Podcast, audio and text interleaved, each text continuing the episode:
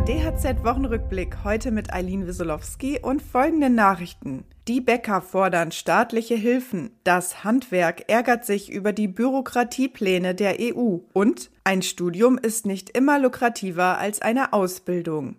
Die hohen Energiepreise machen vielen Bäckereien zu schaffen. Staatliche Hilfen hat die Bundesregierung zwar angekündigt, verbindliche Beschlüsse gibt es allerdings noch nicht.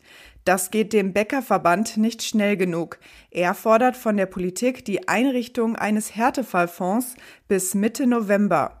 Außerdem spricht er sich für eine Gaspreisbremse von 5 Cent pro Kilowattstunde für systemrelevante lebensmittelproduzierende Unternehmen aus. Die Bäcker sind aber nicht die einzigen, die sich erneut an die Bundesregierung wenden. Auch die Arbeitsgemeinschaft Mittelstand hat ein Positionspapier verfasst. Sie fordert ein ernst gemeintes Belastungsmoratorium, um tausende mittelständische Unternehmen vor der Insolvenz zu bewahren.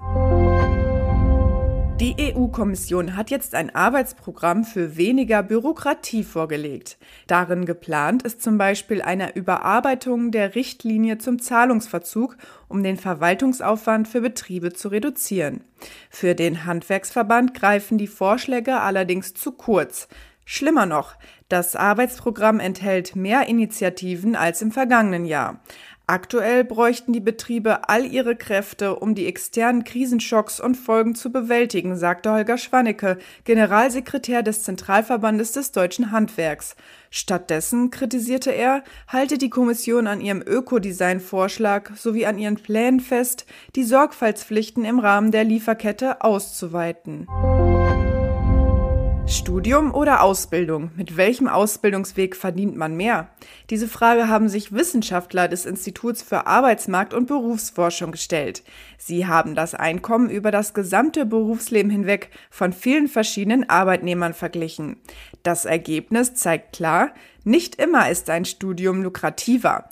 In einigen Berufsfeldern verdienen diejenigen, die einen Meister- oder Technikerabschluss haben, über das gesamte Berufsleben betrachtet mehr als diejenigen mit Hochschulabschluss.